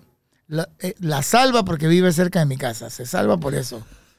Eh, porque si viviera a cinco millas de mi casa, te garantizo que no hubiese sido mi novia. Miami, ¿verdad? Sí, por el tiempo ocupado. Y la veo del otro lado y digo, ¿sabes qué chica más guapa, qué bonita? Y, y yo le mando como James Bond. Yo, le- yo estoy con tres amigos en una de las pocas veces que puedo que salir para joder con ellos. Y la veo del otro lado y la saludo y le, le digo al bartender, mándale un trago, mándale el trago tal. Un trago que servían ahí que era un trago bien cool. Blue Martini, me acuerdo que se llamaba el, el trago. Entonces, todo con, con la flor y la mierda. Con ¿no? la sombrillita y todo. la- la porquería. Entonces ella yo que hace así dice, como que yo no tomo esta mierda. Y yo me quedo así, entonces le digo, me- viene el bartender que lo, conocí, lo conocía muy bien, Drew se llama el bartender, y me dice, Robert, dice que ya no tomo esta mierda. Está el rebote, pero. Entonces yo hago, le hago, ah, bueno, digo, está bien, disculpa. Yo, digo, yo le hago así con mi whisky, le pregúntale si toma whisky. Y le hago así con el whisky y ella como que me dice, como que sí. Entonces le digo, bueno, si, que, si acepta, dale un whisky ya. Y no, yo me echo para un lado ahí. Ya, o sea, no estoy para el humor de estar conquistando a nadie haciendo nada. Y entonces al rato viene un amigo mío que le llamamos el, el Ultraman, porque levanta a todos los muertos. tipo, pelea con puro monstruo. Ok. Entonces, él viene y la ve y dice, oye, esa, esa, esa pelada que está allá, bueno, no decimos pelada, pero ese culo que está allá, porque está con otra Se amiga. puso así con filudo. Sí, sí, se afiló los dientes y vaina y tal. La amiga que también estaba, la estaba viendo. eh, y entonces él va para allá para hablar, porque no puede dejar que la situación. Entonces mi amigo quiere, tú sabes quién es mi amigo, ¿no? Mi amigo es un artista, comienza a hablar toda esa estupidez que a mí no me gusta para nada. Y ella, no, tranquilo, nada. Entonces él no sabe qué es peruana ni nada, pero entonces al final, entonces ella dice, dile, si quiere conocerme, que él venga acá. Yo no voy para allá. Bien. Entonces, él dice, no, si me quiere, dice que si tú quieres conocerla, que se viene como vos, porque él habla así, ¿no? Me mata la Si tú invitación. quieres conocerla, dice que vaya para allá. Vamos para allá, oh, que la mía está buena. Como que le haga la segunda. Entonces yo voy para allá con él. eh, me pareció humorístico. Todo muy el- adolescente, ¿no? El caché ese, Claro. tú sabes. Diga, ah, esta puta se hace caché conmigo. ok, entonces yo voy, le hablo, la saludo, me, me, me cae súper bien, hablamos bien, todo tranquilo, ta, ta, ta, ta, le compramos otro trago, ta, de Perú, oh, Perú, gran país, ta, ta, ta, intercambiamos teléfono y, y ya, me regreso para mi esquina, no molesto más y al rato no, me voy. Y creo que pasa como una semana o algo, me fui, no sé, para una parte. Y cuando regreso, le doy una llamada. eh, hablamos nada más, no la vi. Y después de un par, como de 10 días después, la vuelvo, eh, volvemos a hablar. Y creo que vamos a comer alguna parte, no sé qué cosa. Entonces ahí es cuando ella me dice, yo vivo a. Yo, yo vivo, yo le digo, yo vivo por acá, ta, ta, ta, ta. Y ah, yo vivo a una cuadra de ti. Entonces, ah, sí, entonces ahí cuando ya comencé a llegar a Miami, yo cocino en la casa, entonces, y me gusta estar en mi casa, me encanta estar en mi casa viendo películas lo que sea. No hay nada más feliz en la vida que eso. Y entonces yo le, yo le decía, estoy acá, ¿quieres llegar? Voy a cocinar tal", como pana, ¿no? Llega, entonces mi hija, Francis, que era la única que quedaba, que, que, que vino a la casa, quiso, puedo- puedo- eh, quería estar en la casa conmigo, eh, tiene un cuchillo muy afilado con las mujeres y a mí me daba que Francis le dijera algo o la mandara para el rayo. Me le espanta. Entonces, Francis la miraba así para arriba y abajo, como una de estas viejas de escuela, así. Y tú, yo, ay, Dios mío, ahora le va a decir algo a esta pobre chiquilla. Y nada, y cuando se fue, ella venía a visitar un rato y se iba y me dice Francis, ella me cae bien. Ella, ella, eh, ella es un keeper, papi. Esa es un keeper. Y te lo juro por mi madre que por mí a- aprobar y saber que no la molestaba y le caía bien, yo dije, le voy a dar más play a, a- a esta individua también. Hay, hay otro lado de una, una mente como la tuya que se nota que está constantemente gestionándose, reinventándose.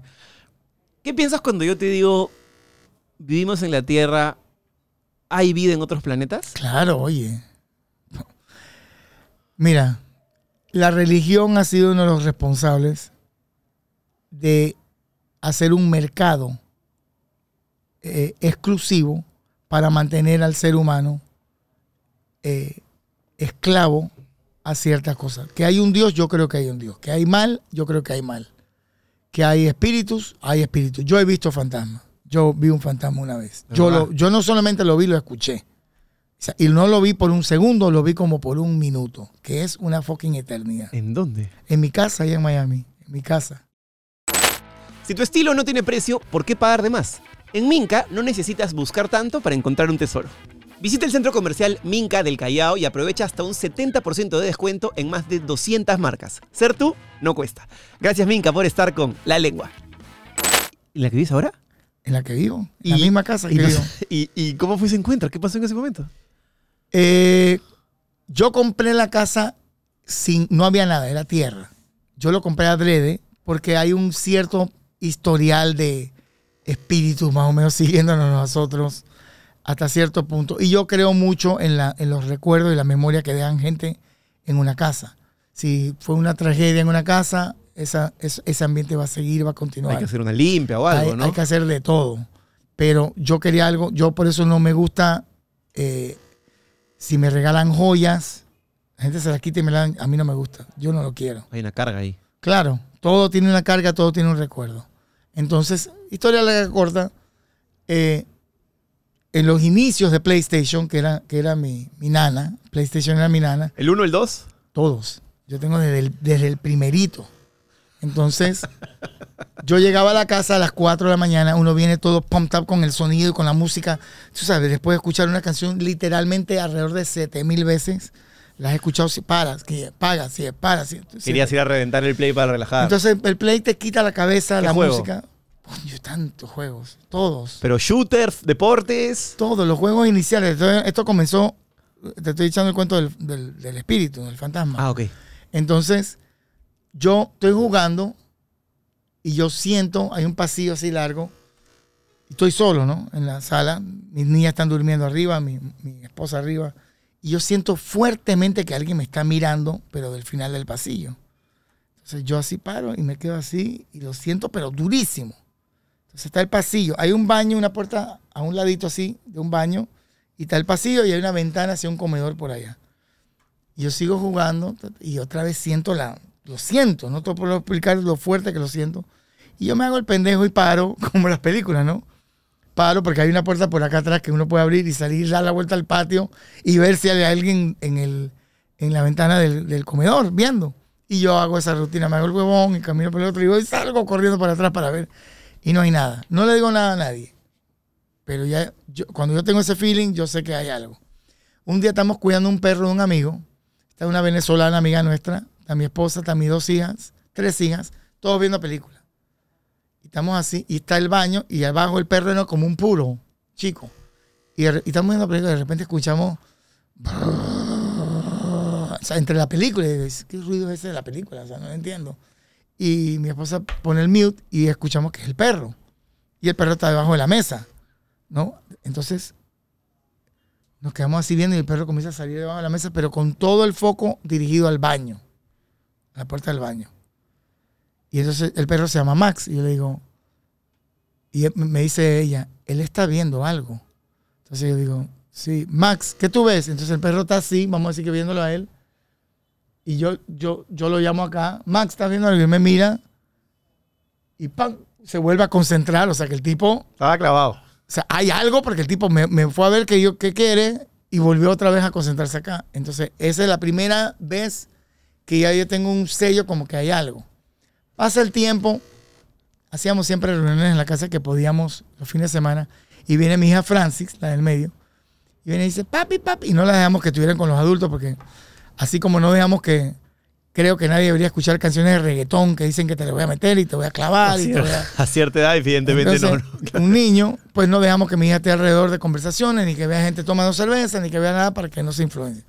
Entonces viene, mamá, mira que vi un, niño corriendo. Sí, como no, vi un indiecito que vino corriendo y se metió abajo de mi cama. Sí, claro, y todo el mundo, y nosotros sí que la llevo al cuarto, le dije, ¿qué, qué dice? No, papi, de verdad, ella tenía 6, 7 años.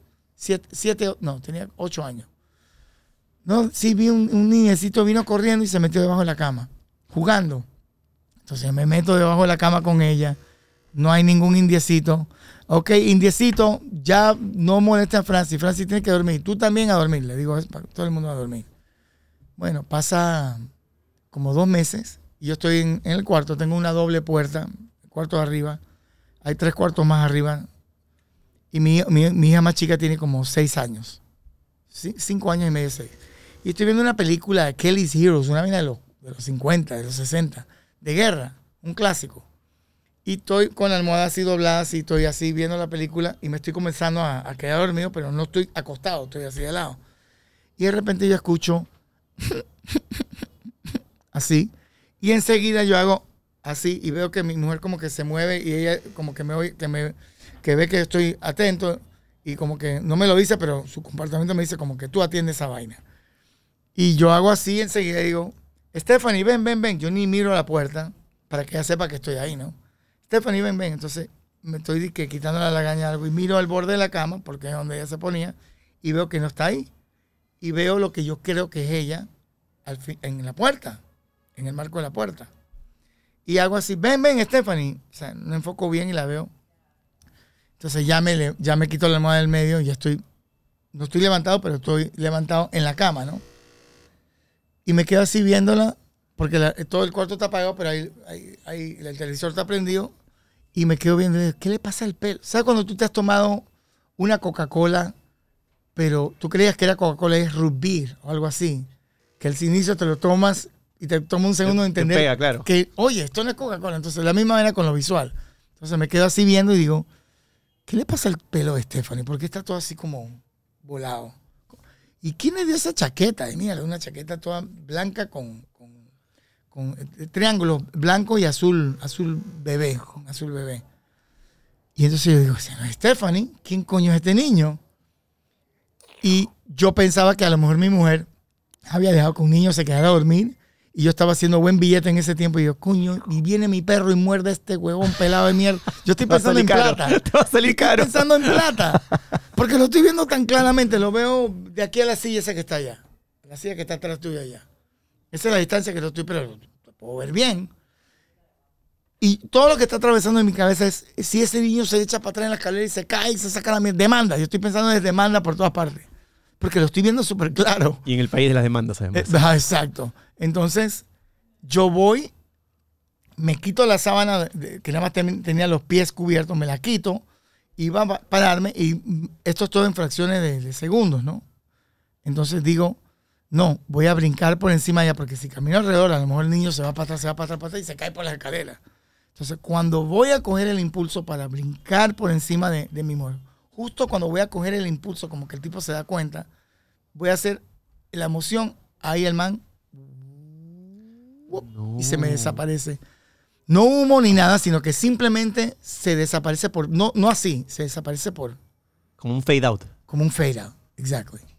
Como- y yo me quedo así Me cago echado. y me acuerdo que me quedo, y lo primero que yo dije es, no, pe- no parpadees. ¿Para dónde se fue de puta? O sea, porque yo digo, ¿pa' dónde? Y me quedo con los ojos ¿Y pelados. seguiste viviendo normal en tu casa como si no pasara nada? O sea, no- Entonces no- yo brinco encima de mi mujer y voy corriendo, bajo, o sea, bajo, llego a la escalera rápido para decir, yo veo un, un enano bajando la escalera así poco, porque es imposible que baje rápido. Eh, prendo la luz del pasillo, subo, cierro la puerta de mi cuarto, Ni muy. voy corriendo al cuarto de mis tres hijas, tres cuartos, miro rapidito así, pero volando, cierro la puerta, voy al otro cuarto, cierro la puerta, voy al otro cuarto, cierro la puerta. Bajo como una bala por toda la casa, corriendo, prendo todas las luces para ver si veo algo, nada. Subo otra vez, vuelvo a registrar por todos los cuartos y me quedo así, digo, o sea, vi un fantasma. O sea, lo vi tan claro como te estoy viendo a ti. Y simplemente Y lo vi como por unos 40 segundos, 50 segundos, que es bastante. y lo asimilaste y seguiste No, al día siguiente le dije a mi mujer, oye, eh, we have a problem. we need to move. No, no, no, yo no me voy a mover, un carajo me voy a mover. Eh, después una amiga mía, mi mujer nunca lo vio a ese niño. Mi mujer vio, eh, ahí te vas a cagar más. Mi mujer sí vio, yo nunca vi a esa niña. Una niña con un pijama de esos victorianos, tú sabes, esos largos que eran así antes, rubia, rubia, rubia. Como de siete años, una niña. Esa niña primero la vio mi hija de 13 años, que quedó un poco friqueada. Me imagino cómo quedaría Quedó- yo ahorita a los poquito 37. friqueada. Y, y mi mujer vio a esa niña como cuatro diferentes veces. Yo nunca vi a esa niña. O sea, era parte de la rutina familiar, más o menos. no nos hacían daño y yo, yo lo veo muy... Yo veo, te lo voy a explicar de esta forma. Yo, yo sé, yo en mi conocimiento, porque me he dedicado a, a entender eh, que sí hay, el, el- el- el- lo grato de todo esto es que hay más. Ahí te, estás, te estoy diciendo, hay más. No somos los únicos. No, no, no. Es que aparte, no es, esto no es lo único. Hay algo más. Eso, esa es mi prueba completamente clara. Hay algo más. Tú serías de esas personas que si mañana empiezan a vender comercialmente, como seguro se va a hacer en menos de 10 años, pasajes a la luna, tú te subes, ¿no? Y te vas. Sí, porque yo quería hacer mucho paracaidismo y, como sabes, quería ser piloto. Eh, no te aseguran, tu seguro sube altamente o, o te niegan el seguro Tal cual. por volar tú tu propio avión o, o por hacer paracaidismo y todo esto. Hace todo el sentido, claro. ¿Entiendes? Entonces, yo po- como padre, por eh, es- asegurarme que si algo me pasa a mí, mi familia está cuidada, yo no hice eso. Esperando que ella ya tenga en su, todo, todo el mundo bien montado. ¿Me explico? Y O ya sea- yo puedo hacer mis cosas y no van a sufrir, no van a quedar tiradas en la calle. Pero sabes que es altamente probable que en menos de 10 años nuestro amigo Elon Musk saque vuelos comerciales a la luna. Por lo menos una orbitada, ¿no? Sí, yo creo que cada vez que br- brincamos, si te pones a ver la historia, siempre tenemos tendencia a brincar muy alto. Eh, creo que lo que va a hacer son eh, órbitas, Así es. los próximos 30 años. Órbitas, porque acuérdate que después de la tercera, cuando la cuarta se cague y todo el mundo quede flotando de arriba, muerto, eh, el mercadito va a bajar un poco. Ahorita han hecho una que 10 minutos han estado ahí orbitando y era una, una tripulación muy variopinta. Habían personas mayores, un chico de... Bueno, lo hizo el de, Gu- el de, el de Amazon así también. es, Jeff Bezos también. Sí. Entonces, ¿Te mandarías? Sí, ahora, o sea, en un par de años más. Económicamente tengo que terminar de asegurar un par de cosas más para asegurarme que no le pase, que, que todo el mundo esté bien. Porque ya no se trata ya de mí. ya se tú ya trata, estás hecho, ¿no? ya se trata de hecho y deshecho y Eh, ya yo he ido por todas partes, he visto. A mí nada me, me- me sorprende, nada me... ¿Qué te falta en la vida por cumplir? Yo lo que quiero intentar de hacer es, eh, yo creo mucho en el mí. O sea, a mí me gusta estar feliz. Yo quiero estar feliz. Y mi felicidad no, no requiere vastas cantidades de dinero. Requiere un buen traguito, una buena comida, una buena conversación. Se acabó. Eh, sí quiero, en la posición que estoy, porque me molestan mucho los abusos de los vivos, que fue lo que me pasó a mí al inicio de nuestra conversación, que te dije que se metió Jerry Masucci con el Salgan del cuarto un rato, muchachos, y nosotros de huevones, ok. Lo que No hay, nada, patrón. no hay nada raro con que él hable con nuestro abogado sin nosotros presentes.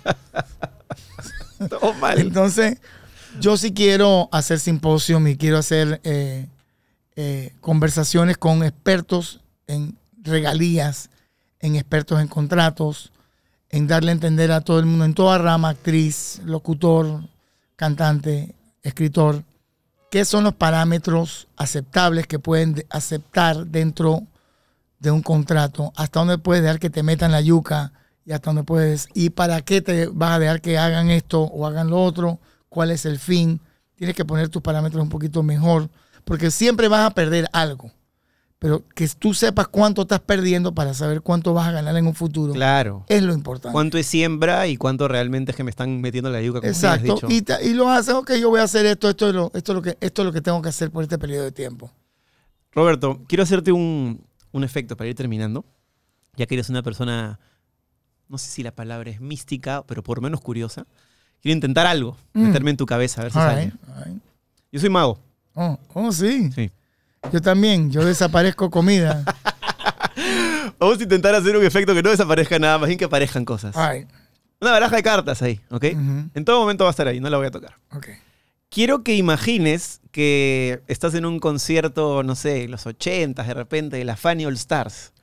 Estás en el escenario, Héctor Lavoe, Celia Cruz, Johnny Pacheco. Por ahí se mete Melcochita si quieres soñar un rato. Y quiero que imagines que de pronto del techo cae una sola carta. No me digas cuál, solo imagínala. Right. Cartas que pueden ser rojas o negras, corazones, tréboles, espadas o diamantes, la baraja francesa. Cae una, si estás cantando una canción y cae, pum, Ujú. listo.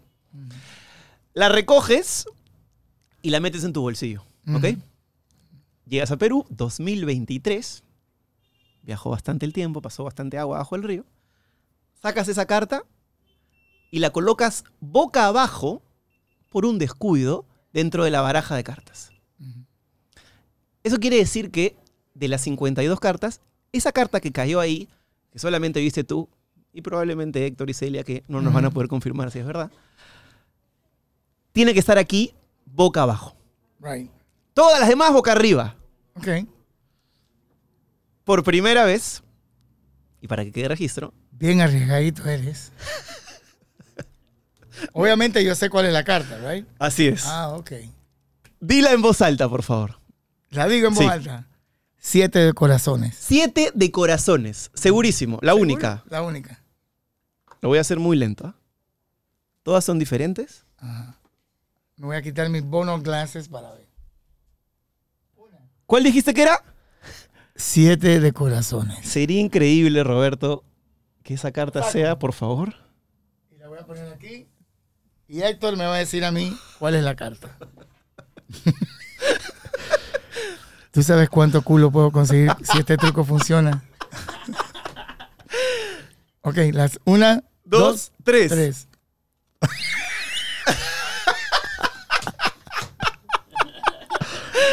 Ay, muy bueno. Gracias, maestro. ¿Cuánto tú levantas con ese cuento? Tuve mis momentos. A mi esposa no le gusta que saque la baraja de cartas. ¿ya? No. no, ya no Ah, le hace mucha gracia. Cuando estás así con tu trago, mami, te voy a enseñar un truco. Sí, se acaba la gracia. No, ya, ya estamos retirados, pero. Ah, muy bueno. Gracias, maestro, gracias. Sí.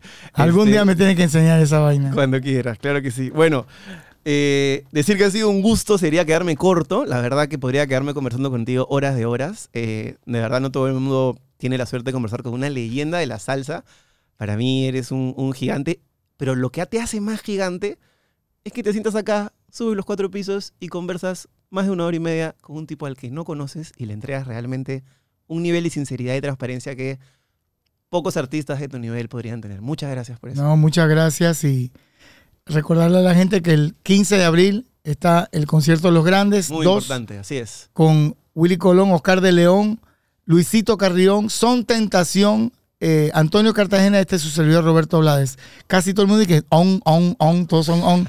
Melconchita y, y la Chola Chabuca, que también nos brindó su respaldo. Estás invitado Claro que sí, ahí eh, estaremos. con tu equipo de siete personas, que es nada más uno. Ay, mira. para la luz, hermano, ese, ¿qué pasa? ese iba a enseñar otro Sí, truco. Sí, sí, sí, sí. Esto es el 15 de abril, las entradas están en Teleticket, ¿verdad? Las entradas en Teleticket, Estadio San Marcos.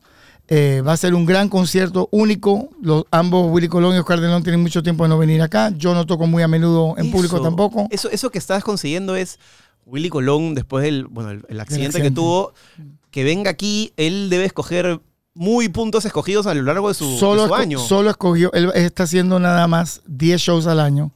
Escogió Perú únicamente para el mes de abril. Y todo el mundo me dice, ¿cómo conseguiste a Willy Colón? El ¿Cómo? malo. Y yo dije, porque yo soy cantante. Bueno, y Oscar de León también. ¿no? y que Oscar, que rato. obvio, Oscar es un, Y tiene una historia con el Perú muy bonita, además. tiene muy gratos recuerdos de Perú. Perú lo quiere mucho ambos. Me ha dado también mucho cariño a mí. Luisito Carrión, gran cantante, ex cantante de Sonora Ponceña. Eh, es tremendo show. Las chicas de Son Tentación, que están bien buenas, ya la vi el otro día Sí. en sí. persona. La salsa está brutal acá en Perú. Y, y Antonio Cartagena, que es eh, una representación muy grande del Perú en el exterior. De verdad que es un show único. Eh, sugiero que vayan. No veo eh, la posibilidad muy cercana de que vuelvan estos, estos dos monstruos, Willy Colón y Oscar de León, otra vez por acá Y por un con- buen tiempo. Y Y, contigo ahí. Este, solo es un show. No es que vendamos todas las entradas y hacemos otro show. Eh, ellos tienen que seguir, quieren tomar sus descansos, hacer sus cosas bien Claro. y no hay, no hay posibilidad de otro show. Cuando tienes a tantos maestros ahí, escuché que pusieron a cerrar a Oscar de León porque Oscar de Sí. León, si no, no lo bajas ni con, ni con Sí, es que Oscar se enamora y quiere seguir cantando, que, es- que, que es muy bueno, pero no bueno para el que está esperándolo para que se baje. Entonces, mejor que él se quede ahí y haga toda su, su despedida y su presentación, como lo hace siempre Oscar de León, que, que es un monstruo. Excelente, Roberto. Muchas gracias. Un placer conocerte y, y que la sigas rompiendo pues, en nuestro país, allá donde vayas. Muchas gracias. Que viva Perú a pesar de todos estos problemas. Es un país que siempre se levanta. Es un país que tiene mucho, mucho por delante. Eh, tiene muchas ventajas sobre todo el mundo, pero su ventaja principal es la población y la calidad de gente que tiene. Así que si se animan, si todos colaboramos y nos ayudamos, este, este país sobre todo va a salir muy por delante. No podrías haberlo dicho mejor. Vamos a sacar adelante este país. Gracias, Roberto. Gran abrazo. Nos vemos. ¡Chau!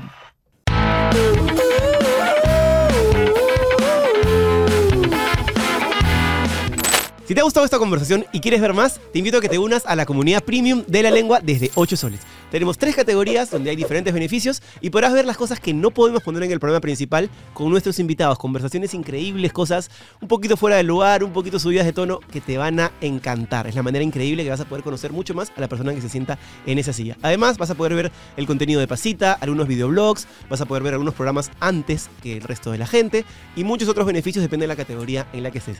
Es una comunidad en la que no nos guardamos nada y estarás apoyando al proyecto para que continúe mucho más. Así que nos vemos en el premium de la lengua. Por esa lengua te la voy a jalar. Escúpelo ya. Esto es La Lengua. Auspiciado por Cambista, la casa de cambio digital que está a tu lado en cada cambio. Samsung. Pinturas Color, el poder del cambio. Centro Comercial Minca.